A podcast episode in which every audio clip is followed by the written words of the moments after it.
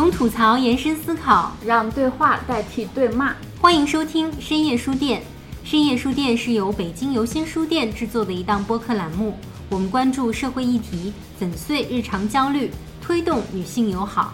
每周四晚八点，在小书店聊聊大时代。黑飞起的破工厂，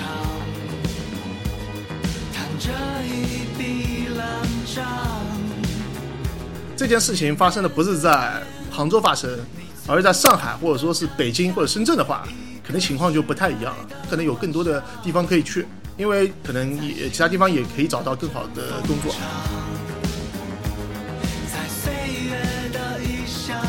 大厂就是大在市值，大在这个估值，大在员工规模，大在收入，但是就没大在责任感上吧，还有这个道德感上，都挺像没过青春期呢。就我不为我的行为负责任，炸裂在这天空之下。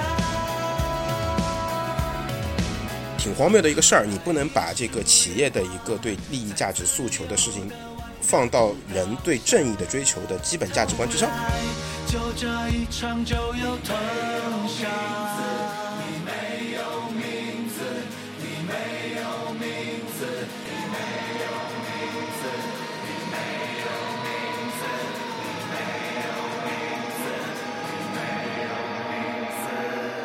欢迎大家来到我们这一期的深夜书店，我是游心书店的主理人陈明霞。今天特别特别荣幸聊一个已经有点过热度的话题，就是阿里女员工的事件。非常感谢今天邀请到两位朋友啊，都是素未谋面，然后我们今天也很挑战。我在北京我们的书店，然后金燕晨老师在上海是吧？朱安老师在杭州，先跟大家打个招呼吧。嗨，大家好，我是金叶晨。嗨，大家好，我是朱利安。其实阿里女员工的事情已经过了一段时间，而且已经有警方的明确的声明出来。但是我们现在为什么还要聊这个呢？确实也是我自己这个一厢情愿，非常想聊啊。因为这个事情发生之后，我听了很多很多的内容，也看了很多很多的内容。其实这个事情核心就是三个最关键的问题，一个是职场对于女性的性侵和性骚扰，第二个就是这个酒桌文化，第三个这个事情之所以这么重要、这么受关注，是因为阿里。有大厂的这个元素，阿里是中国的互联网巨头，也是市值排第一的一个一家公司。有这三个元素在一起，让这个事情非常非常受关注。但是我之前听到的所有的播客也好，或者很多的公众号文章，包括报道也好，其实关于职场的性骚扰，关于这个九州文化，都已经很多老师讲得非常好了。呃，虽然游心书店自己一直还是蛮关心这个性别议题的，但是既然别人已经讲得很好，就不太想去再去重复了。比如说梁文道老师的八分那个播客，把这个性背后的这个权利结构讲得很清楚。呃，沈一斐老师他的播客也讲了对于女性，尤其是职场女性，她在性骚扰方面应该如何去举证处理，大公司如何建立机制等等，都讲得非常好了。但是关于大厂，确实是我觉得讲的还不够，这是为什么我不愿意放过这个话题。但是我在找朋友来聊这话的时候，还是蛮蛮困难，挺挫折的。很多人跟我说。这个话题热点已经过了，你还要聊什么呀？不过就那些事儿嘛。所以我觉得特别感谢这个金燕晨老师跟朱良老师愿意跟我聊这个话题啊，因为确实是互联网公司已经这么大这么大一个存在，而且中国的互联网其实在跟美国的硅谷的公司已经不相上下，是同台竞技的。但是我们在价值观跟道德感这些听起来比较虚的层面，到底是一个什么样的状况？其实阿里这个事情是一个特别特别好的时机或者说案例去看它，所以我还是不愿意放过这个机会。金燕晨老师跟朱连老师，包括我在内吧，我觉得我们对于互联网公司，对于互联网还是有很大很大的热情跟关注的。所以今天并不是说这个黑阿里或者黑大厂啊，还是抱着善意和期待，还是想把从阿里这个事件到大厂的呃价值观和道德感这个事儿，能够集中聊一聊。首先还是想从阿里这个事情呃聊起啊，我大概是七夕节那天晚上刚看完这个谢霆锋的影片回来，刷朋友圈就看到金燕神老师发了好几条，非常的愤怒，而且非常的直接，在我看起来 我也挺受震动的。后来看了你很多内容，所以我要不然先从金老师开始，您谈谈这个事情从刚开始看到那个女员工的这个 PDF。到后来警方的这个声明，包括你自己知道的一些内情，能不能先分享一下你自己在这个事情过程当中的呃情绪啊、判断啊，到现在的一些感受？说句实话，其实我我我的那几条朋友圈，因为是私人的朋友圈嘛，其实我是一个情绪上可能比较大的一个过程。其实，在这个事情里边，我的视角是我看到了一个比较无助的一个人在和一个庞大的系统在斗争的这么一个过程。点燃我愤怒的是，我看到了一些信息在网络上传播。比如说那个受害者的没有任何处理的照片，而且他的那个照片被发送的时间非常的怎么说，很微妙啊，就是在这个警方通报公布前的可能三五天，他就出现了这些照片，而且你能感觉到这个照片是被精心挑选过的。这个受害者首先没有进行任何的处理。其次，他跟那个加害者他之间是有一个比较近的关系的啊，因为那个是一个集体照嘛，然后他靠的离加害者比较近。因为我合伙人以前是个很有名的调查记者，然后我们在聊这个事情的时候，他就说这个图片有一种不太好的解读逻辑，是说你看这个照片里边被释放出来的这个信息，就是如果我们认为这个受害者是非常好看的，那么在当今的这个中国的语言环境下，它有一种解读是，你看这女的长得那么好看，打扮那么奔放，对吧？那他活该遭到性侵，这是一种语言解读逻辑，特别常见的思维，对，特别常见，特别常见。另外一种解读逻辑是，如果你觉得他长得不够好啊，那就会有人说，长成这样子，别人也会性侵你，也会有这种舆论出来诱导大家去发这样的声音，对吧？就无论如何，这个脏水都会泼在这个女孩身上。这个照片发出来之后，是吧？对，就不论如何，他这个照片一发出来，他这件事对个人来说是没有任何好处的。紧接着就是说，我看到在警方公报发布前一天，网络上有流传这个有一张。无头的这个微信截图，对对对对对对聊天记录啊，大概就是说好像是透露了一些内幕啊，说这个女的反正不好，大概意思就是说受害者构造了整个局，甚至于是在指名道姓的说受害者是在陷害诬告这个加害者，我甚至可以可以认为这就是个指控了。对。啊，甚至我看到一些我认识的、我知道的阿里常用的一些公关渠道的人啊，也在扩散这张图。我不知道他们的目的是什么。这个事儿就让我非常的愤怒，因为你在一个刑事案件当中，警方在调查的过程当中，你这样子去控诉啊，如果你有证据，那就请提供给警方，对吧？但如果你没有证据，你实际上在指控受害者、诬告加害者啊，这是非常严厉的一个指控。在这个过程当中，我看到了最可恶的一句话是，呃，有人说，不管是这个女生她是一个好人还是一个坏人。她的老公都被绿了，这也是特别特别糟粕的一种观念和观点啊！就是每次看这种事情的时候，对，没错没错，这是非常糟糕的一件事情。就是首先人家是受害者，到目前为止，按照目前警方发出的所有信息来说，周某都是受害者。我们作为一个基本的人，对吧？我们应该要去同情这个受害者家属，对吧？对，这是一个基本的道德观念。我觉得这都不用讲什么五讲四美，这就基本的一个做人的基本道德观念。而这样的声音，个人的发发的这种声音，那我可以理解为是少数个人的道德败坏。对，是的。但我实际上看到了很多自媒体在发这样的言论啊，或者扩散这样的带有这样言论的截图，这就让我觉得匪夷所思，一时间让我产生了一种世风日下、道德崩坏的感觉。对。是让人挺崩溃的，挺绝望。我觉得我过去我身边的所谓的朋友圈层也好，或者我工作的所接触的这个圈层也好，大家理论上都是不能说高级知识分子，好歹完成了大学本科教育啊。在这种情况下，有如此多的人普遍道德感低于我的预期，是一个让我非常意外的事情。对，我觉得这个事情都不需要一个所谓的性别立场。你只要是一个正义的立场就好了，它跟性别都没有关系。你是不是对于受害者有一个基本的同情？包括警方的声明出来之后，不管警方这个声明当中有多少蹊跷的东西，就是我们都尊重警方公布的结果，对吧？对。然后这个时候就不要再去各种脑补和猜测了，而且所有的脏水还是泼向受害人的。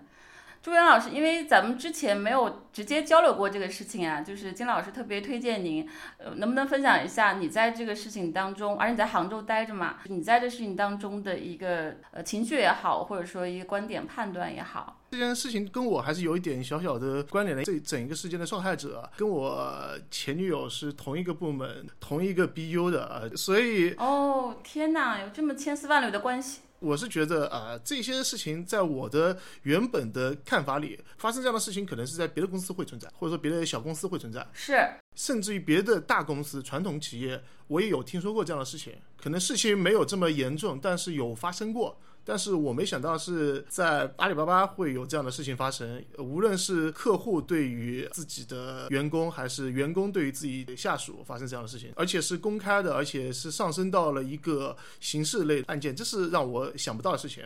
这件事情发生的时间，其实距离真正的传播的时间点，也就八月八号之前，差不多已经有将近十天时间了。对，十天时间都没有给出一个有效的一个答复，最后只能员工用这样的形式来维权。我觉得有一件事情大家可以注意一点是，员工从头到尾都不想把这件事情闹大，对，谁都不想啊，对吧？他甚至没有说问公司要怎样的赔偿，从我对阿里员工的认识来看的话，可能这个同学可能价值观还是比较正的。嗯，对对对，任何时候都不愿意，除非到了自己万不得已的情况下，才会做出这样的一个行行为。当时也比较愤怒一点，我也写了很长的即刻，也发了朋友圈。我比较愤怒的一件事情是，觉得阿里发生这样的事情，HR 部门可能比所有的高管都更早知晓。嗯。但是最晚做出处理。当然，在这件事情发酵以后，他们极快的速度做出个处理。但前面十天我不知道他们在干什么。我觉得最让我失望一件事情是，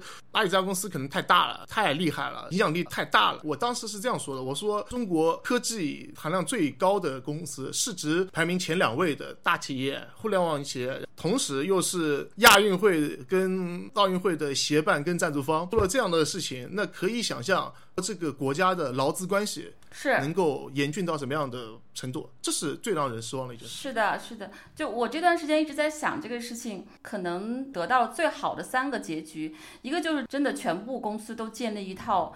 比较好的先进的反性骚扰的机制，这是第一个。第二个就是说，我们真的能把这个非常恶臭的这个酒局文化给它推翻，给它破掉。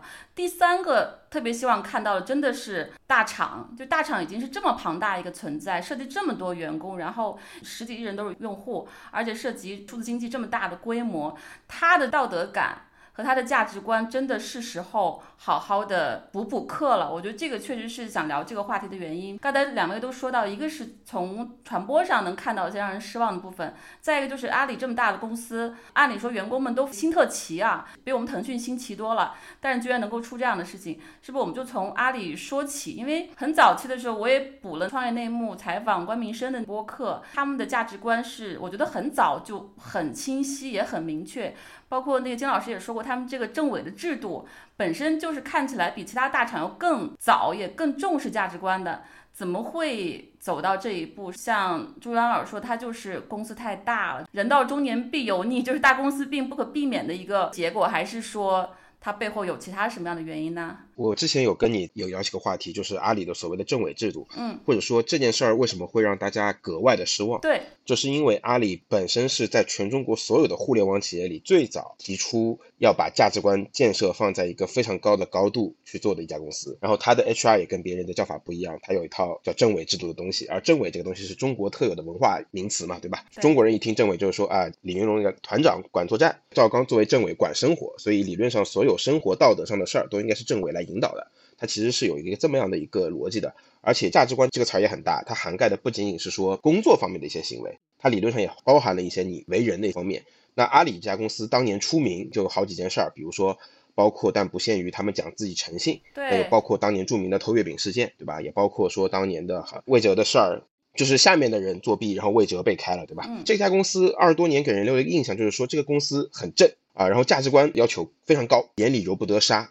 马老师也是一个很正的人，非常关心社会公益啊，大概是这么一个形象的一个公司，形象非常良好。结果在有几件事儿的时候，突然之间出现了一个我们意料之外的背离。第一次令人跌破眼镜的就是蒋凡事件。当时我发过一个视频，我说这个事儿还挺让我意外的，它不是一个简单的个人的私德问题。对啊，如果蒋凡只是跟一个普通的女网红有一个什么婚外情，我觉得我还可以理解。但那个事儿在我看来，它其实是个严重的可能涉嫌性贿赂的一个事情。关联交易啊，因为首先张大奕跟阿里巴巴不是简单的关系，他是下属全资子公司的 CMO。其次是他在这个公司收购以后，他还长期担任具体经营业务。他的网店还开着，对吧？他的这个号还运营着，每年要从阿里巴巴拿几亿的收入，对吧？甚至于我听说有朋友在阿里内部戏称管他叫老板娘。这种情况下，你说具体负责那个类目的小二，他如果知道了这个事儿，你说他会不会有一些流量上的倾斜，还是说装作不知道？我们不知道这些信息，对吧？但是说不清楚。对，这完全说不清楚了，就对。但我们可以有理由合理的揣测和怀疑这里边是有问题的。阿里怎么处理这件事儿呢？第一时间让蒋凡的夫人不要说话，啊，这个很神奇的一件事情，连我们的党媒都看不下去了，说不要操纵舆论，微博公器私用，而且这个操作丝般顺滑，看起来就像是不是第一天干，轻车熟路。哎，轻车熟路，个系统化的工作非常顺畅。发酵了以后，让蒋凡出来自罚三杯，就给演过去了。而最荒谬的是什么？是这件事儿事发之后大概一个月左右时间，我在网络上看到有另外一些言论，当时啊、呃马云出去钓鱼，蒋凡陪同马云，当然还有其他一些阿里的高管。哦，真的这个事儿我看了也当时是觉得非常的荒谬。震惊。有一种解读是说，用这种方式来告诉外界，蒋凡还在阿里的决策权力的中心机构当中嗯啊、没有坐冷板凳。啊，用这种方式告诉大家，我当时觉得说这个是一个非常离谱的事儿，哪怕事情不是这么个事情，这个新闻也不应该这样被传播啊，因为这就显得阿里之前二十多年构筑价值观引领的这一套东西，瞬间在我心中完全就崩塌掉了。我想不明白为什么这么一家优秀的企业，这么一个重大的丑闻，处理方式是如此的草率、轻描淡写。我当时跟潘乱我们聊天的时候，我说可能唯一的解释就是阿里确实无人可用了吧。没人了，对，以及目前面临的来自于拼多多、来自于抖音、来自于快手、来自于京东、来自于美团，对，来自于所有这些竞争对手的这个压力可能真的太大了。然后阿里不可能在这一时刻临阵换将，因此做出了一个抉择，就是我到底要业绩还是要我的完美无缺的道德？在这个里边，他们选择了业绩。对，这就是公司价值观方面特别经典的命题，就是输赢和伦理之间你选哪个？等于从蒋凡事件开始，阿里已经做了这个选择。对，我要的是赢，对吧？对我不要做一个好人，我可以为了赢放弃一点点道德的。女员工这个事儿，在我看来，如果发生了，我一点都不意外。其实这事儿当中还发生过很多次，啊，天！比如说 P 七包养女实习生，对吧？哦，那个也看到，那个新闻当时我记得就在蒋凡出事儿以后不到半年出的事儿，然后还包括说男女双方的员工好像他们俩是夫妻，但是都互相出轨，好像阿里内部的男女关系相对其他大公司并没有做得更好，也是处于一种混乱的状态。对，是不是更坏就不知道，反正没有更好。嗯，类似丑闻，大家就把这个阿里价值观拿出来鞭挞一番，不是因为说大家要黑阿里或者是要打败阿里或怎么样，是因为阿里当年真的是构建了一个这样的品牌，之前是有排放的，对，而且阿里对现任的要求是很高的。我记得马云马老师曾经还说过，要把客户当做自己的另一半。结果看到了阿里人是怎么对待另一半的，作为客户我就很慌张，对吧？你们是这么对另一半的，那你们怎么对客户呢？是的。那比如说，到底这是怎么样发生这种逆转的？比如说朱丹老师，您跟阿里也很了解啊，就是为什么就有这样一个逆转跟坍塌？台湾我就不要了，您觉得这个怎么会变成这样子呢？是没有约束了，变得大傲慢膨胀吗？首先，金老师刚才有一个点做一个小小的修正，因为我之前跟淘宝原来政委的老板曾经有交流过，而那个政委不是 HR，公司运作里面相当于是副团长的这么一个名义。我这边梳理一下，总共是四点啊。政委的职责包括日常供给给业务线的主管梳理思路，这是一；第二点是协助主管进行人才搭配和人才的盘点；三是对入职和离职在职人员充当沟通的桥梁；四是作为法律的执行者。啊，还是很像 HR 的工作的。就第一点是梳理思路，那个不是一般 HR，嗯，他跟 HR 还是有一些不太一样。地位更高是吧？对，他是鉴于副团长，相当于是指导员这个角色。然后我想聊的一点就说是价值观坍塌什么，在我的概括下来，他没有那么好，但肯定没有那么坏。OK，你说一直如此吗？还是说现在？为什么会那么强调价值观？因为我理解他们的价值观是根据这家公司的创始团队的世界观所共同建立的一套体系。呃，如果这家公司的价值观会伴随着这家公司一起成长，会一直贯彻，嗯，就好像跟他的魂一样。如果说哪一天真的坍塌的话，那就意味着这家公司的创立者，或者说我们简单来说，十八罗汉。在整一个历史的进程中，他们做的事情并不是完全正确的，而是有很多的问题所存在的。可能在我的看法里，这家公司在之前其实也存在这样那样的小问题，或者说是大问题。但是这家公司自一九九九年到现在为止，已经这么多年了，大部分时候大家都是处在高速增长期的。嗯。只是在最近几年时间里，突然间，因为可能是企业到了中年，业务上面，特别是核心业务上面出现了一系列的问题，增速也在放缓，或者说怎么样子，可能那些当年进来的二十来岁的、十几岁的，现在都已经到了四十了，已经放缓。当然这个问题可能腾讯也有 啊、对吧？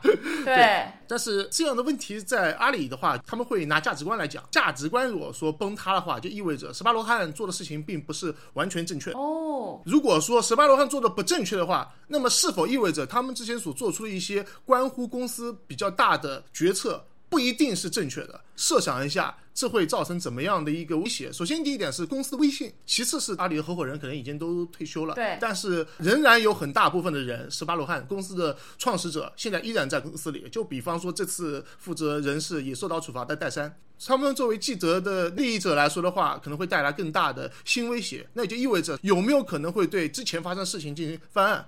比方说一六年的事情，比方说一二年的旧划算，是不是？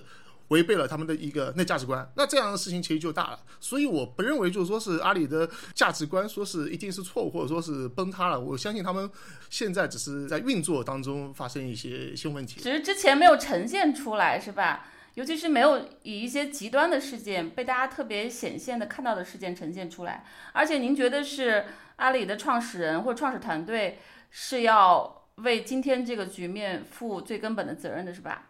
可以这样理解吗？我我觉得是很多事情都是一一贯以来的，对，而不是说是逆转啊，对，不是突然从好人变坏人了。我可以给大家举一个例子吧，这个事情发生还是比较早的。天猫有一位呃已经去世的一位小二，他们家里是双职工。这件事情发生在一四年还是一五年？这个人应该是一个特别特别特别用心的一个，天天九九六。可是这位姐姐呢，当时是怀孕了，临产，临产期的时候连续的加班，上完双十一前最后一班回家的途中，突然间大出血，天啊！最后小孩子跟大人都没保住。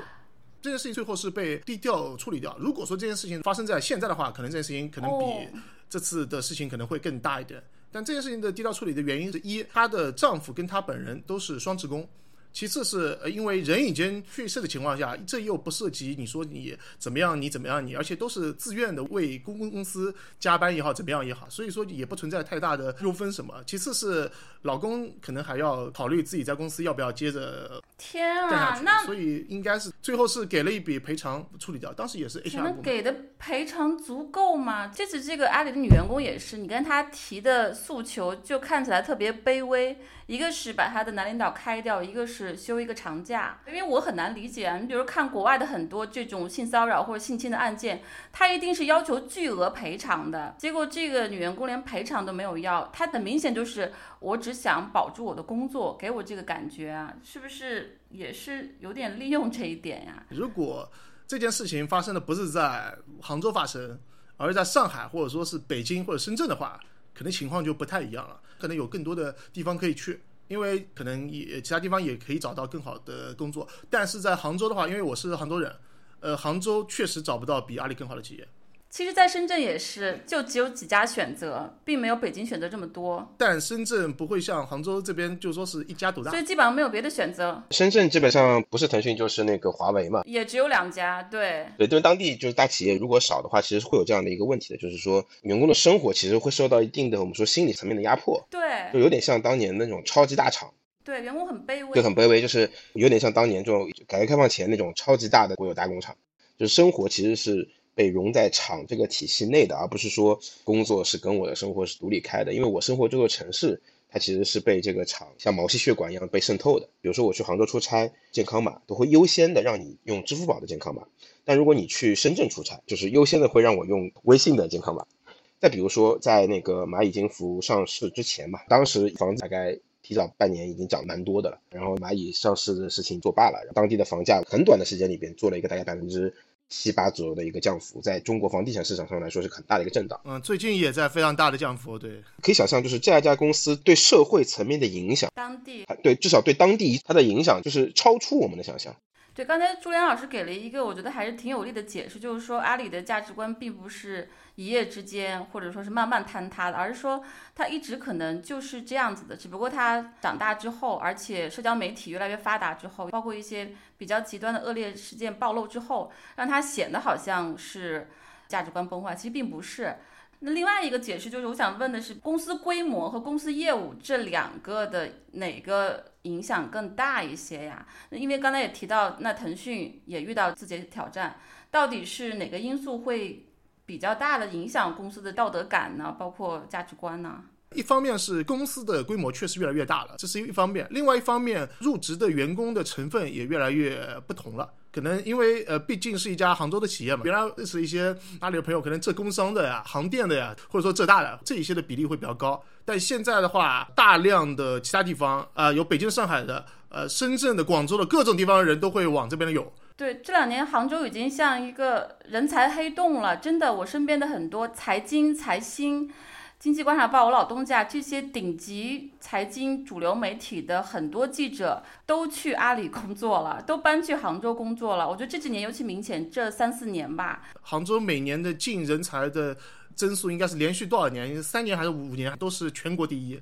所以说，在这样的情况下，可能目的不是那么的单纯了。之前也来自各家的公司，比方说保洁系，天猫之前会存在一个巨大巨大的保洁系，就是从上海来的，对，腾讯也有保洁系，也好大一波人。可能是同一波出来的。之前有招了一波亚马逊的人。一杯也好，包括从京东啊，包括从字跳啊各个地方挖过来的人，这些人的话，之前在别的公司待过，他们并不是一张纯粹的白纸，每个人带进来，每个人的思路会不太一样点，所以公司的成分会越来越复杂。所以在这样的情况下，你要维持一种大家都遵循一个领袖，维持同一种价值观。呃，很多的年轻人现在也不是很好骗了。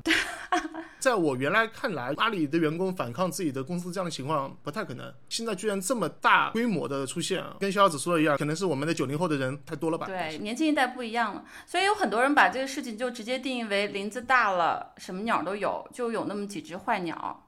但是我肯定不同意这个逻辑了，我觉得还是管理层整个文化价值观是要负责任的。那比如说大公司病，其实张小龙也说过，大公司都有病，且无药可治。而且我一九年离开腾讯的时候，最后一场战略会，张小龙讲的也是大公司病的问题。他当时第一句话就是说，我想到大公司病，就想到那句话，就雪崩来临的时候，没有一片雪花是无辜的。所以不能就是说林子大，林子是无辜的，就是几只鸟这样吧。我觉得从客观上来说，首先确实你林子大了，肯定是什么鸟都有。哪怕你从概率上来说，对吧？你这个公司十几万人，你你每天都会发现一些偶然事件，这概率确实从发生的这个结果上来看，它肯定必然变多，这是没有任何问题的。但是我们哥那句话说的也很对，我们应该反思的是系统上如何去改善这件事情，而不是说既然客观它存在，我们就让它去吧，对吧？这个系统上的问题，它实际上是是否能够做人为改善是一个问题。我们应该把这个课题或者命题放在一个所有事儿之前去看。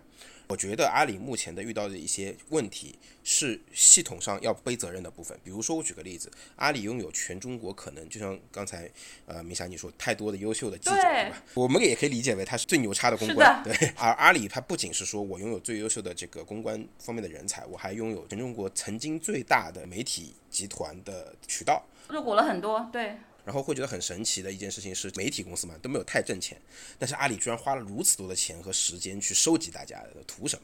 我们可以想象到到，就是说阿里在媒体这块的影响力和控制力，应该是一个他的追求目标。他投的钱都不多，他是那种撒胡椒面儿似的，而不是说对媒体事业本身有兴趣。对，并且我们也知道，阿里也是全中国最大的广告采买者，因为阿里它的业务逻辑跟别家的互联网公司不太一样，它的业务诞生之初就是一个流量的二道贩子，比如说把线下的流量，把那个比如说其他网页的流量搬到我的平台上来，然后在我的平台上做二次分配，它一直是一个流量的中间件，就导致说阿里其实每年有大量的钱需要去去外界采购流量。那这个部分的预算就会影响广大的媒体啊，就说句实话，就是广告主影响媒体还是很轻松的。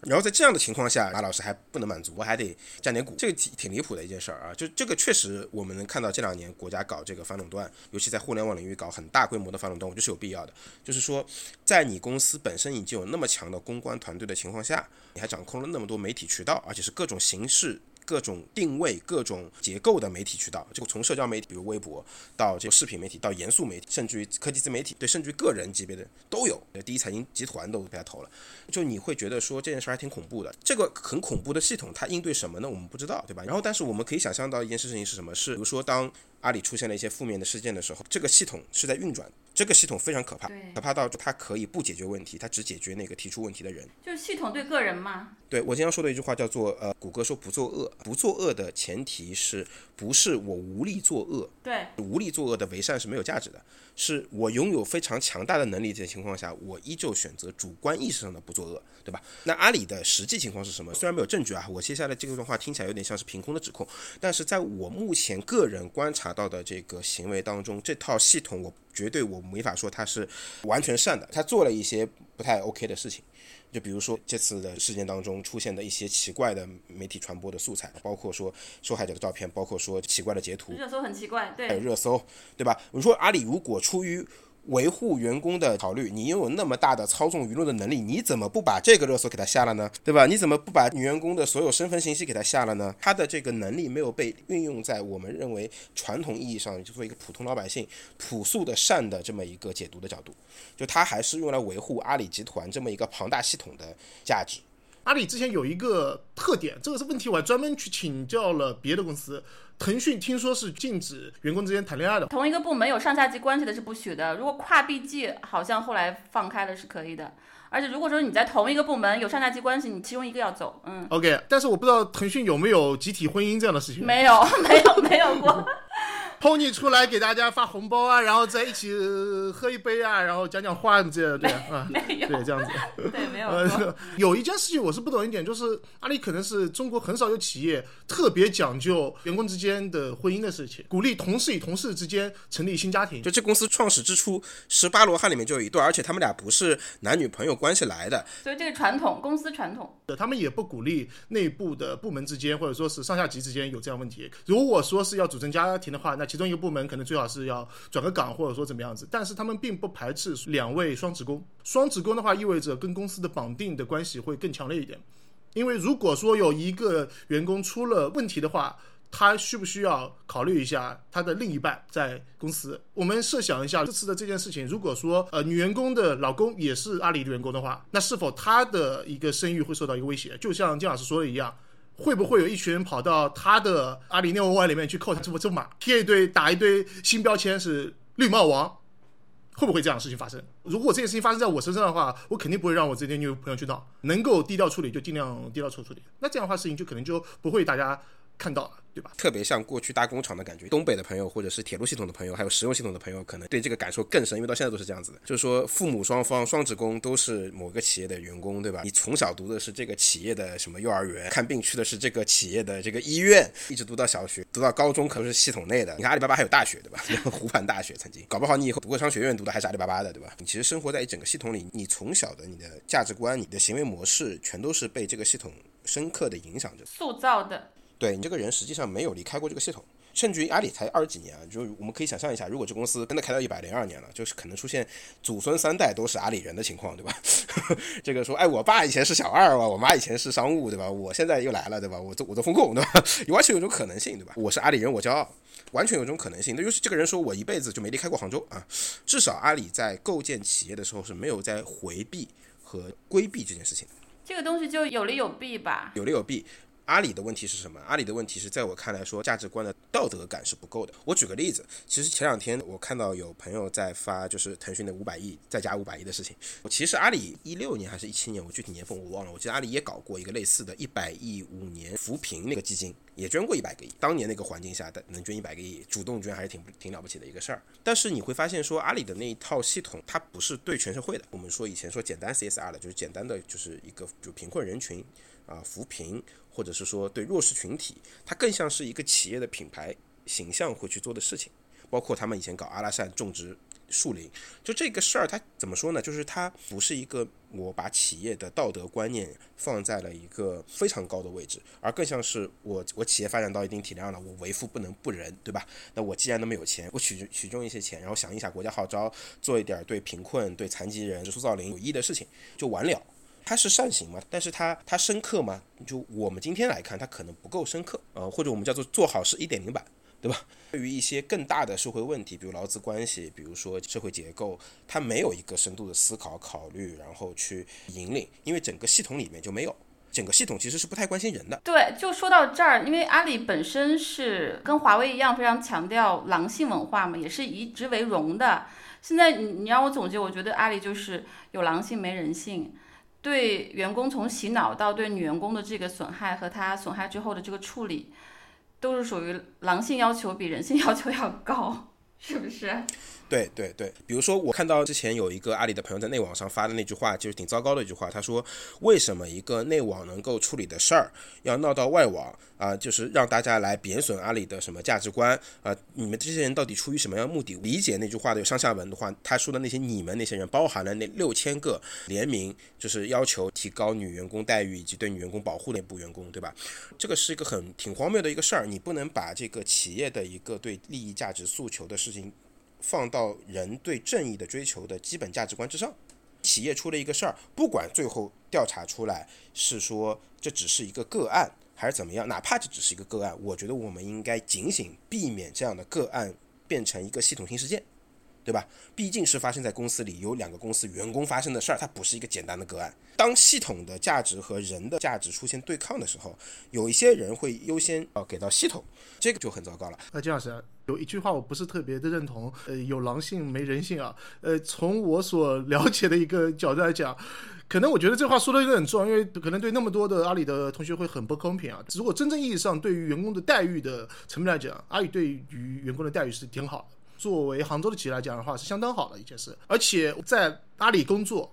只要你一年时间，你的年收入达到四十万元人民币的话，因为四十万元人民币应该是阿里现在社招人员的门槛线吧，应该是人民币每年收入在四十万元以上的人都可以申报杭州的异类人才，这一类人可以比优先比杭州任何一家公司的人都先获得买房的资格。就从这一点，有多少人想挤破头想要去还没有机会呢？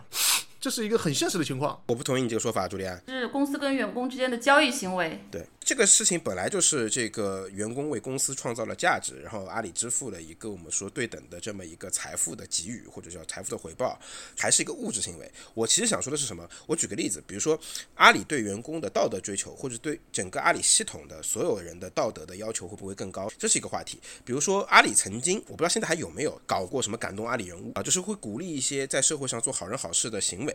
外界好像可能我估计没有人什么什么人知道阿里还有过这么一个东西，就是啊感动阿里人物。哪年的呀？呃我记得一零年还是一几年开始就有了人物。你看大家其实在都是互联网圈的，好像真的没有多少人会去说关注阿里曾经有过这个东西，就感动阿里人物，他做了些什么具体的对社会有益的事情，然后被感动阿里了。阿里并没有传播这件事情。那为什么阿里不传播这件事情呢？不传播这件事情本身就是一个道德价值观的选择问题。就在我看来说，就是阿里并没打算说这个事情对企业的整个组织有什么正面影响了，但传播它对我品牌有什么收益了？那我为什么去传播它？这个事情只关于社会正气，关我什么事情？但曾经的阿里似乎怀有这样的理想主义，就说要社会正气一些，要怎么好一些，对吧？毕竟马老师是一个看到还是那句话，看到偷窨井盖会去阻止的人，对吧？然后是一个见义勇为的人。毕竟马老师是个老师，对，马老师是个老师对他，很想当老师。老师是有道德要求的，对，老师不是简单的一个传道授业。感动阿里的人的这件事情依然有啊，我这边先那个讲讲一下，最近一件发生事情，我记得应该是几年前有一对阿里的同学，应该是去 outing 的时候，然后千岛湖刚好是有辆车翻了，阿里的同学把那个人从翻的车里面，马上要着火的车里面把他。救起来，千岛湖市政府颁发好像见义勇为奖，内部这边也表彰一下，好像见义勇为奖好像是永远免费吃鱼头什么之类的。还有一次是杭州市中心有一次有一辆车翻了。着火了，然后阿里员工刚好路过，把人从火场里面那救出来，然后也是被表彰了。这两件事情是有的。对，我觉得是这样子。如果我们说是林子大了，什么鸟都有，那么从概率上来说，坏鸟和好鸟都是正态分布的，对不对？都是有一定概率出现的。那么坏事儿、好事儿，我们都应该会发生。当然，也有句话说叫做“好事不出门，坏事传千里”，对吧？有那么多阿里的好人、好鸟做了好好多好事儿，大家并不知道、并不关心、并不传播。对，你看有朋友说救人和企业有关系吗？那害人跟企业有关系吗？如果你要这么说的话，这两件事情似乎就没有。对吧？但是我想说的是什么？是对救人和害人这两件事情，企业做了什么？是跟企业有关系。对对，我想金老师意思是说，我们刚刚说到这个系统已经这么大，他对他的员工是有一个特别强的塑造作用的。那他把员工往哪儿塑造？其实我们刚刚说到，在深圳，腾讯已经也是一个挺小王国。我们可以从阿里延伸到其他大厂的一些，其实不同的大厂有它不同的问题，也会有它不同的道德感之痛吧，也会有不同的处理方式。比如腾讯就是游戏，对吧？然后美团有它的骑手。拼多多有它的呃假货九九六和厕所的问题，然后字节的这个公关其实也挺猛的。我们是不是也可以稍微聊一下其他大厂的比较也好，点评的也好？因为腾讯也被说没梦想，我刚才说了一句不太合适的话，就说阿里这个狼性和人性。但腾讯我自己总结，我觉得腾讯没梦想，但还是有良心的，是吧？一个是它的青少年保护机制，再一个它五百亿加五百亿还是真金白银的，而且境界上是不是高一点？就不是为我前东家说话啊。对，因为我是马基雅维利主义者，所以我对大企业没有太好的印象。我是觉得不太相信大家是真心实意的、发自善意的去做这件事儿。但是我说动机上是值得怀疑的。但是从结果上来说，如果真掏了五百亿，呃，再加五百亿，对吧？真金白银掏了一千亿，你中间没有人贪污腐败的话，那这个钱最后它一定会被哪怕就是发给大家，那也是被用在了这个可能需要的地方。那从结果上来说，这个善是必然会产生的，就是不管他的动机到底是什么吧，因为他的动机肯定是复杂的，不可能是单纯的说啊。啊，就是为了品牌形象，或者就会单纯的说为了我就是像个善，对吧？就是它一定是复杂的，对。但我我们不应该它的，因为它的动机可能不纯粹去批判它。这个结结果来说，腾讯事实有在为善。然后上次也跟明霞你聊起过，就是说，呃，腾讯的员工，我的感觉啊，相较于阿里的员工或者其他一些大厂的员工，腾讯的员工会天真一些，有明显的理想主义价值追求。包括腾讯内部的，我们说就就是明星化的一个员工，比如说龙哥，对吧？就龙哥本身是一个很理想主义的人，然后大家会去追捧这样的人，本身就是有一种过于单纯。放在企业角度来说啊，就是我就这样说是过于单纯的一种表现，就是怎么。会有人那么天真啊？可能跟然后塑造的整个，包括我之前业务跟业务有关系。因为腾讯的业务其实不太对人，它是一家真正意义上的纯粹的互联网公司，它是一个真的就在网络上运转的公司，这也导致它没有那么多员工的原因，就是说它的业务其实是没有那么多线下的。商务和地推或者是服务在里边的，它更多的还是纯粹的互联网业务。对，所以大多数人是工程师，大多数人又是一个比较年轻的运营。那这些产品经理，产品经理，所以大家其实是比较天真一些，天真烂漫一些，没有被社会毒害太多。而腾讯呢，确实，反正，呃，因为可能也是它是个小王国的关系，所以的系统一个文化就在内部被保护的比较好。赚的钱也蛮多，对吧？然后在深圳也能买得起房子，在这样的一个情况下，就大家其实没有必要去社会上去吃那些苦，去弯那些腰，被人欺负或者欺负别人，去拼酒，对，没有这个追求。而且腾讯的员工早期大学文化的人会多一些，跟阿里还不太一样。因为阿里一开始从十八罗汉当中就有不少人，我们说是来自于这种传统企业，来自于这个政府，他会对社会接触的更深刻一些。然后他的价值观、他的观念会不太一样。对我们这家大厂做起来都是市值堪比肩硅谷这些公司，但是就在企业文化、价值观、道德感这事情上，特别不像现代企业。其实这个问题，我觉得是不是也跟文化社会是有关系的？它至少没有做到领先于我们的文化，对吧？但是它不能比我们的文化还要更落后、更糟粕。比如说在对女性员工的问题上，还有包括一些官僚结构上等等。外企还好一点，对吧？就到现在，外企虽然已经不是当年那么辉煌了，而且也不是这些最优秀的毕业生的首选，但是反性骚扰的这个机制啊，还有这个办公室恋情这种管制啊，包括公司内部的贪腐惩罚，都还是非常严格的。哪怕人家现在落后了，在互联网这领域根本打不过本土公司，但是他们的企业文化、价值观和制度都是现代企业的。那我们的大厂就是成绩、业绩、市值上去了。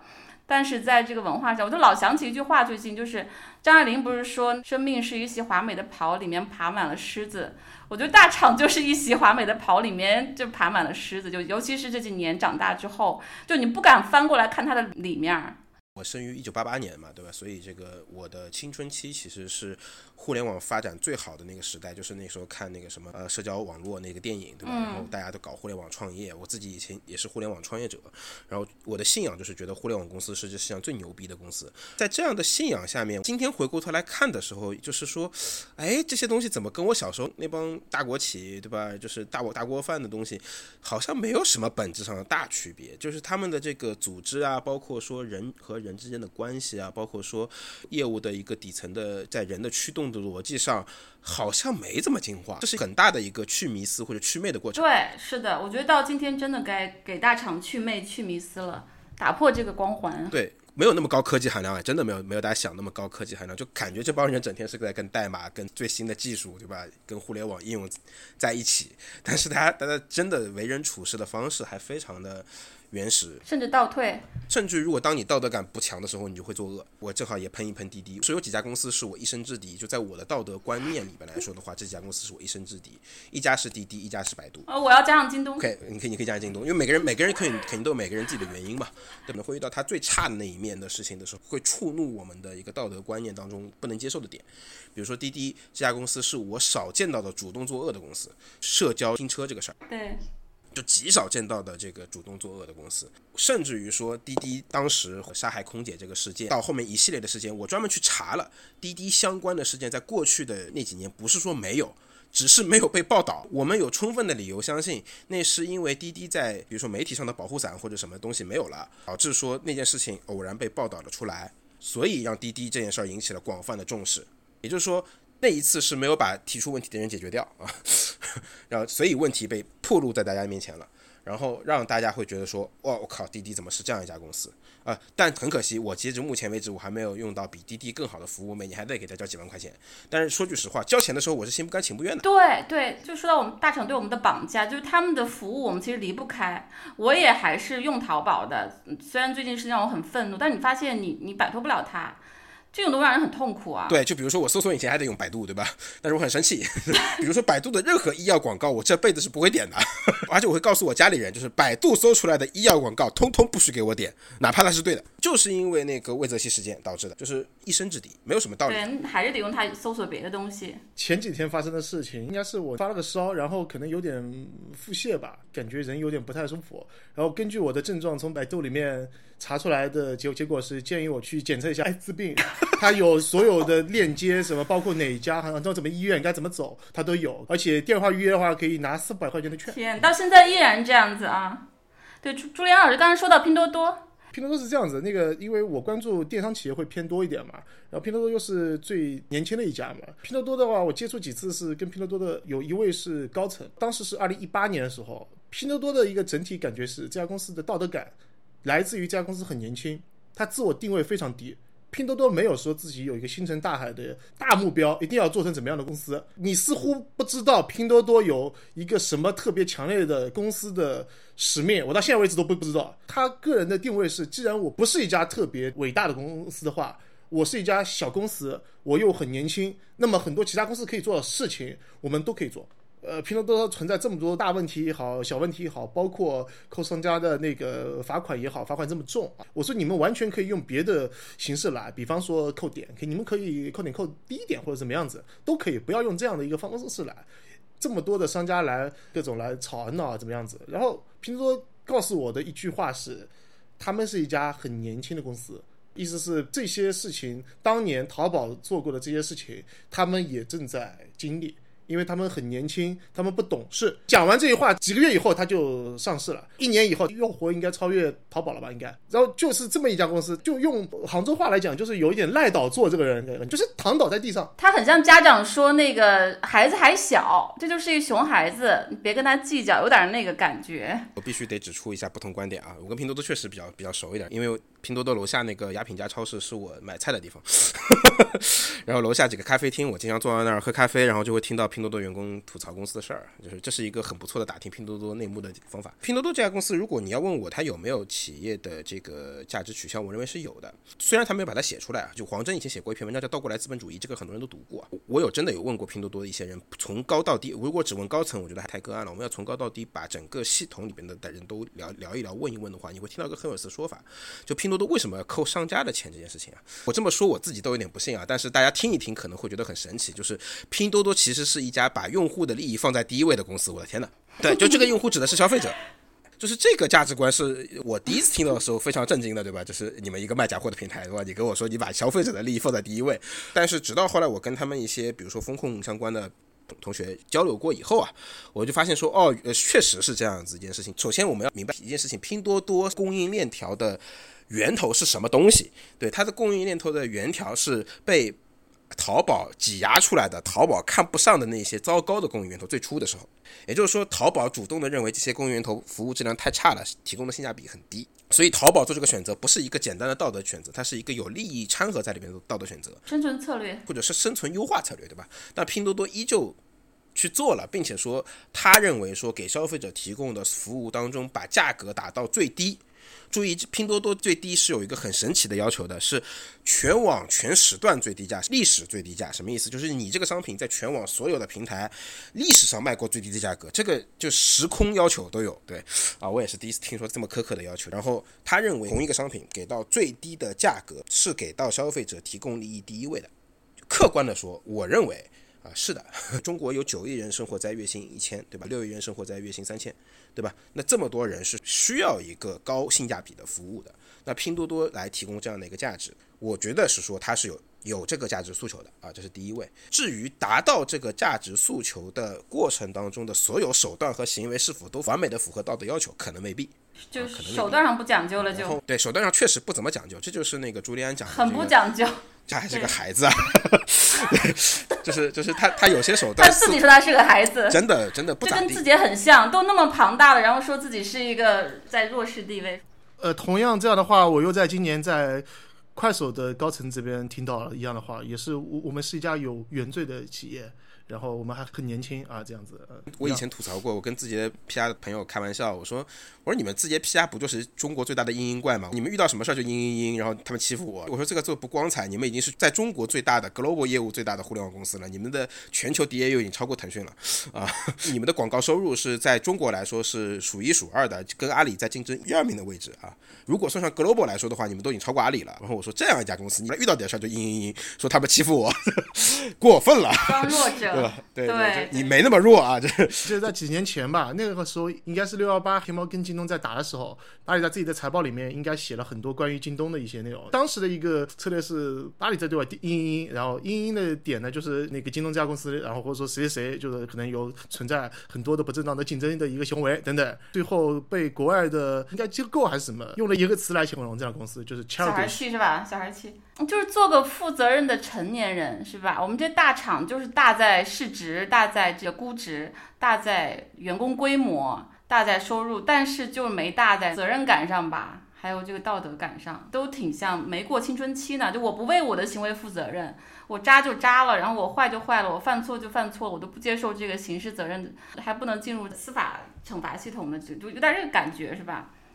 但我们知道现在这个未成年人犯罪是很触目惊心的，就是我们这种孩子还小的这种啊，当然了，拼多多和字跳目前从道德层面来说，它的问题还是手段上的小一点不道德。毕竟那还是青年企业吧，对。目前也没有酿成像阿里这么大的社会性事件，对，对？不像百度、滴滴这些，嗯。百度、滴滴都已经酿成过重大恶性社会事件了，对，我们要聊两句美团嘛，因为大家都没有提到美团。就是很矛盾啊。美团是一个挺好的公司，但是它的好是对消费者的好。我去年读过一篇最好的，我觉得科技媒体报道的文章，就是困难算法里对那那篇文章，就是那篇文章给我的印象是触目惊心。张军写的吧，如果没记错的话，对，它是一篇很好的从商业报道切入做社会报道的一篇文章。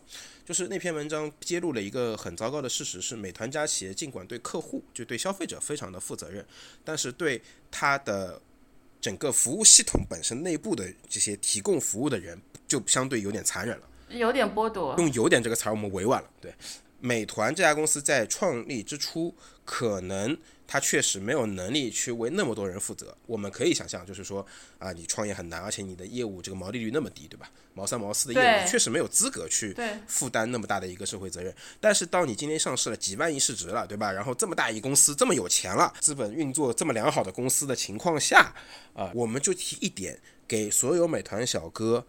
五险一金这件事情是否他的合作方把这事情落实的很好，我们都不要求美团出这笔钱，美团能不能做到去关心一下他的合作伙伴这些外包的劳务派遣公司有没有很好的为他们的骑手交五险一金这件事儿，多一些关心，多一些关注，他应该起到一个平台的责任。似乎都没有做得足够好。美团的状态是什么？就是你们这些人，反正就是跑腿的呗，你们就是一群这个人工智能，有单子你就接，接了你就跑，跑了就完。到底有没有人在关心你们的五险一金这个事儿？我我反正是提了要求了啊，你们也不要跟我吵，不要跟我闹，就这种状态。就是如果没做好，一定是我的合作伙伴没做好，找他别找我。对，美团跟亚马逊真的挺像的。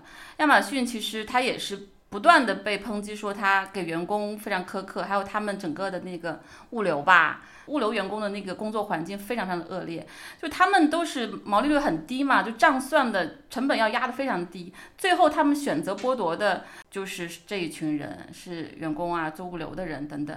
因为王兴也很推崇亚马逊吧，好像那个张一鸣也是学亚马逊的，很推崇他们的这个模式，尤其是美团跟亚马逊还某种程度上挺像的。作为用户，我们都挺喜欢美团的，但是这点确实还是会是他们的一个道德感之痛吧，对道德困境。我之前还有一个就可能不太严谨的一个猜测或者一个模型，叫做呃互联网企业的道德的追求的能力和它的毛利率成反比。理论上，毛利率越高的业务啊，它这个企业追求向善的能力就可能会越强。为什么腾讯能够搞科技向善？因为游戏是一个理论上毛利率超过百分之九十的业务，对吧？然后这个外卖是一个毛利率百分之三的业务，然后然后导致说王兴说我有心也无力啊，对不对？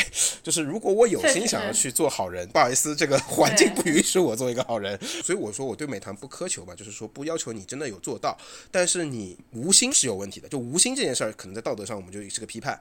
叫做你没有真正的去发动这件事情，现在要被迫去做这件事情了，就显得有点被动了，是吧？对对对，有点被动了。关于五险一金的这件事情，我跟京东的人有聊过，这一点好像业内做的比较好，应该是京东吧？他对他的快递小哥是非常好的，对，还有顺丰也不错。对对对，京东的一个思维就是一个比较直男的一家企业，在我看，他们会把一些，比方说五险一金也好啊，员工的一个最低的一个生活的保障也好啊，然后包括能不能支援宿迁的家乡的建设也好啊。刚刚京东发财报嘛，财报开场的第一句话是什么？好像又解决了四十万人的就业。但是我刚才说京东在我的这个黑榜上，是因为强东哥他惯女生，然后性侵这个事情，身为 CEO，所以这件事我不原谅的。但我觉得京东至少做到了一点，就强东哥出完这个事儿之后，他除了沦为全国人民的笑柄以外，对吧？因为一东的梗嘛，他确实客观上他退位了。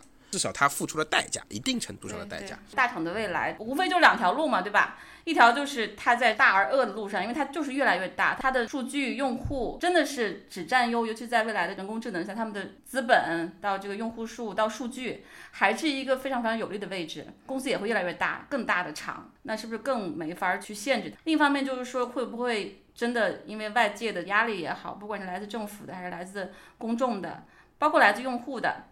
会不会促使它变得好一些？尤其腾讯当年不是说狗日的腾讯嘛，抄袭什么的，后来它就开放平台呀，可以向善呀，现在又两个五百亿啊等等，你们会觉得会是哪条路更有可能？或者说不同的公司、不同的大厂？会有不同的走向呢？嗯，我觉得两条路都有可能。客观来说，就是大而恶。我们说资本主义是靠垄断生产资料，对吧？那互联网时代的这个所谓的核心生产资料，其实就是用户的数据，用户的海量的行为数据，就是核心的生产资料。互联网大厂就是靠垄断这个，然后一步步做大的。这种垄断要比，比如说垄断钢材、垄断石油要更为的隐蔽，政府非常难完全的监督你。监管成本过高，监管门槛过高，所以说如果不能够给出更严厉的监管，这件事情必然是大而导致更恶的。另外一方面，不是说因为我觉得要求你自律很难，对吧？这个这个事儿就算了，还是希望说大企业能够拿起一点担当，做出一些自律，把当年的 CSR 这件事情升一个级。不要只是做点表面文章，然后把 CSR 当做 PR 的一个环节在做，对吧？然后只是为了维护点面子形象，然后做那么丁点儿好事就了了。希望大家可以意识到，大家已经是社会的有机的耦合的一个重要的器官。然后，既然你是一个器官，哪怕你是像阑尾这样的不必要的器官，你也必须得承担起器官的责任，主动开放胸怀，拥抱监管。监管不是说今天要监管你了，你还想着对抗，你还想着绕弯，你还想着。阳奉阴违，你是不要等到监管落到你头上你再去做，而应该是主动打开点，就是主动去拥抱、自查，把这事儿给自己提点要求，对吧？毕竟都是大公司，给自己提要求，里边的员工动辄百万年薪，给自己提的要求行不行？做得起一个配百万年薪的人，对吧？你要配得上你在全球的市值排名，对。所以我觉得，就为什么两者都有，就是看哪些企业在这个过程当中掉队。我觉得掉队的人是一定会有的，然后那些掉队的人在时间上来说就会被淘汰掉，他一定做不到一百零二年。其实百度就已经是个例子了。关系非常好的一位投资人曾经跟我讲过一句话，这句话到现在为止依然是让我毛骨悚然。他讲了一句是，呃，中国到目前为止还没有硅谷出来的那种超级大厂倒闭的情情况，这是很不正常的。那就意味着这种事情可能随时会发生。至于是谁的话，还没有人知道。不知道是哪一家。嗯，对，那天我看到一个评论说，他就断言说。阿里女员工事件会成为阿里的一个转折点，但是我我反正 我觉得很难吧，是不是？我觉得从我的角度来讲，从我个人的情感上来讲的话，我肯定不不希望某一家企业会那突然间倒，尤其是阿里这样的企业。说白一点，阿里企业如果说出问题，对于杭州也好，对于中国互互联网也好，对于这么多的家庭来说，都不是。好事情，我觉得朱良不是说有人希望他倒掉，我觉得事情是这样子的，倒掉这件事情如果发生，一定是自己作的。为什么我这么说啊？就是呃，比如说我举个例子啊，潘乱当时写那个腾讯没有梦想这件事情之后，腾讯发生了什么？首先，腾讯没有封他号，对吧？没有处理问问题的人，而且善待了他。对这篇文章，我不能说直接导致，但是从时间上来说，确实发生在九三年变革之前，就腾讯内内部态度上是做反思的。有这样的一方面的问题，我们就改一些。我们改了，也许不能全都改掉，但是我们至少努力的去做一些什么事情。哪怕最后改革失败了，那我我好歹主观意愿上来说，我们是希望说做一些改变的。但是阿里的问题是什么？阿里的问题是说，今天我们看到阿里发生了一次一次又一次的问题，我们只看到问题本身被当作个案的处理，没有看到系统性的反思和解决。原本看到说六千个人出来说我们要给阿里构建一套女员工保护体系，我说至少从某一种层面上来说，我们看到了阿里试图去解决问题的一些想法。然后后面出现的事情是让我很失望的，内部至少还是有一波声音在表达我要解决提问题的人，而不是解决问题本身。震惊、愤慨、生气，还做了什么？他生气完之后，他说：“我们阿里要改革吗？我提了一套系统，阿里那么多人才，就精兵强将，难道就没有人出了一件事儿之后，在一周之内给出一个简单的方案，说我们有一个改革方向吗？”这也是对阿里失望的原因。对，那还要再看一看啊，说不定后面人家会做什么，不是说现在就要下一个定论。哎，朱阳老师，您回答一下那个问题呗，就是对大厂的未来是比较乐观呢，还是说？是比较绝望的。从这方面来讲的话，可能老百姓没有必要做出，也没资格。像我们，呃，作为媒媒媒体来说的话，也没有资格给出什么答案。历史会给出答案，资本市场会给出答案。至于你的股价是多少，你到底你值多少钱？呃，我相信投资者是最好的答案。啊，只有资本市场交完了答案之后，你大厂才会知道你自己值多少钱，大厂才会知道自己该做什什么事情，因为股价只剩下这样点了。对，人都走完了，没有人再为你的期权来来发疯了。那这样情况下可能会有点转变。我相信百度在这这方面可能是因为受到一些启发之后，所以这是第一个点。然后从个人的一个角度来讲，从员工的角度来讲，我去年看到最多的两个词是一个词叫内卷，还有个词叫躺平。任何的文章都有这两个词。我觉得那说最多人是互联网的员工吧，而不是一般的普通企业的一个员工。然后我觉得尤其不喜欢听到“躺平”这个词，而且一点都不好笑，也不是自嘲。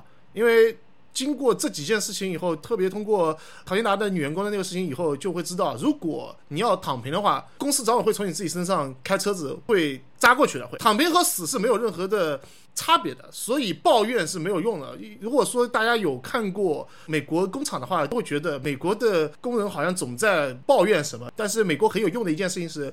他们有工会帮你打，而且打的是最专业的等死。在这样情况下，企业也不得不自己掂量一下。如果说给大厂的价值观、道德感、企业文化，目前最期待改善的是提升的是哪部分？他第一要改变的就是利用互联网媒介操控舆论，真的是要改变。为什么？这这不仅是对社会的问题，就是这是对他自己也不好。如果长期习惯于解决提出问题的人，那么未来就会被所有的问题淹没掉。对，这句说的不是阿里，这句说的是所有互联网大公司，就是说有能力去操控舆论的互联网大公司都不应该把这条捷径当做一个很好的解决方法。对我这边是针对所有的大厂，能够把那些在企业高层的既得利益者，可以通过更合理恰当的方式让他们退休，或者说是让一些已经不太适合企业的高层能够尽早的退出公司，或许对于企业来说会是有很大帮助。这里针对很多企业，因为这些人都是有过功劳的人，通过这样的方式让他们的退休为青年的人才提供上升的通道，这是一种比较好的解决方式。特同意，特别同意。我自己补充一点，就是我觉得其实哪怕是我当年在腾讯，我也经常会感觉到特别明显的工业时代，然后官僚结构，然后男权社会。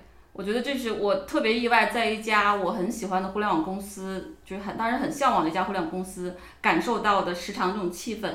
所以还是希望这些公司，当然就是真的是朝现代企业能够走近一步吧，不管在性别意识上，还有拿人当人，拿员工真的就是更人性化的对待。其实拿员工当当人对待，不如说给他高福利了，虽然这些大厂的高福利都做得很好，大厂的内卷，所以才躺平嘛，包括九九六，还是让员工真的尊严，然后有这个价值感跟成就感吧，要不然其实长远也是。也会影响这些大厂的这个竞争力跟创新的，所以我觉得解决方案可能也是像朱丹老师说的，真的还是得让新一代有更新理念的人能够去掌管公司吧，不能老是之前这波人了，还是让人比较难有特别好的期待吧。这是我补充一点。那我们今天就差不多了。我我我之前呢也在想，我们这场讨论到底是给谁听的？我觉得一个就是说，让更多的哪怕打工人吧，真的看清楚大厂的这个。真相是吧？至少他目前的状况其实是一个需要去补很多课的一个阶段。另外就是我们我们三个虽然都是外围了，现在都不在大厂，还是希望能够喊个话吧。我们还是都很喜欢互联网公司，而且我们知道互联网公司比起很多传统企业的央企、国企、一些民企，其实还是要好很多的，对吧？起码还是是真正靠自己的技术、商业模式、产品服务跟竞争来的。所以并不是说他们就一无是处，还是有期待的，对吧？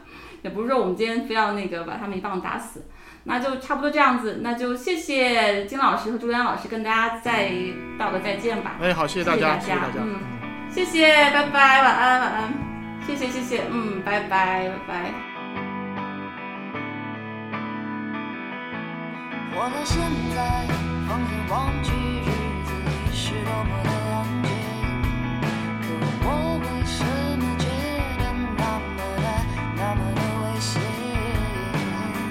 在各大播客平台搜索“深夜书店”，订阅我们的播客；在爱发电搜索“游心书店”，支持我们的创作。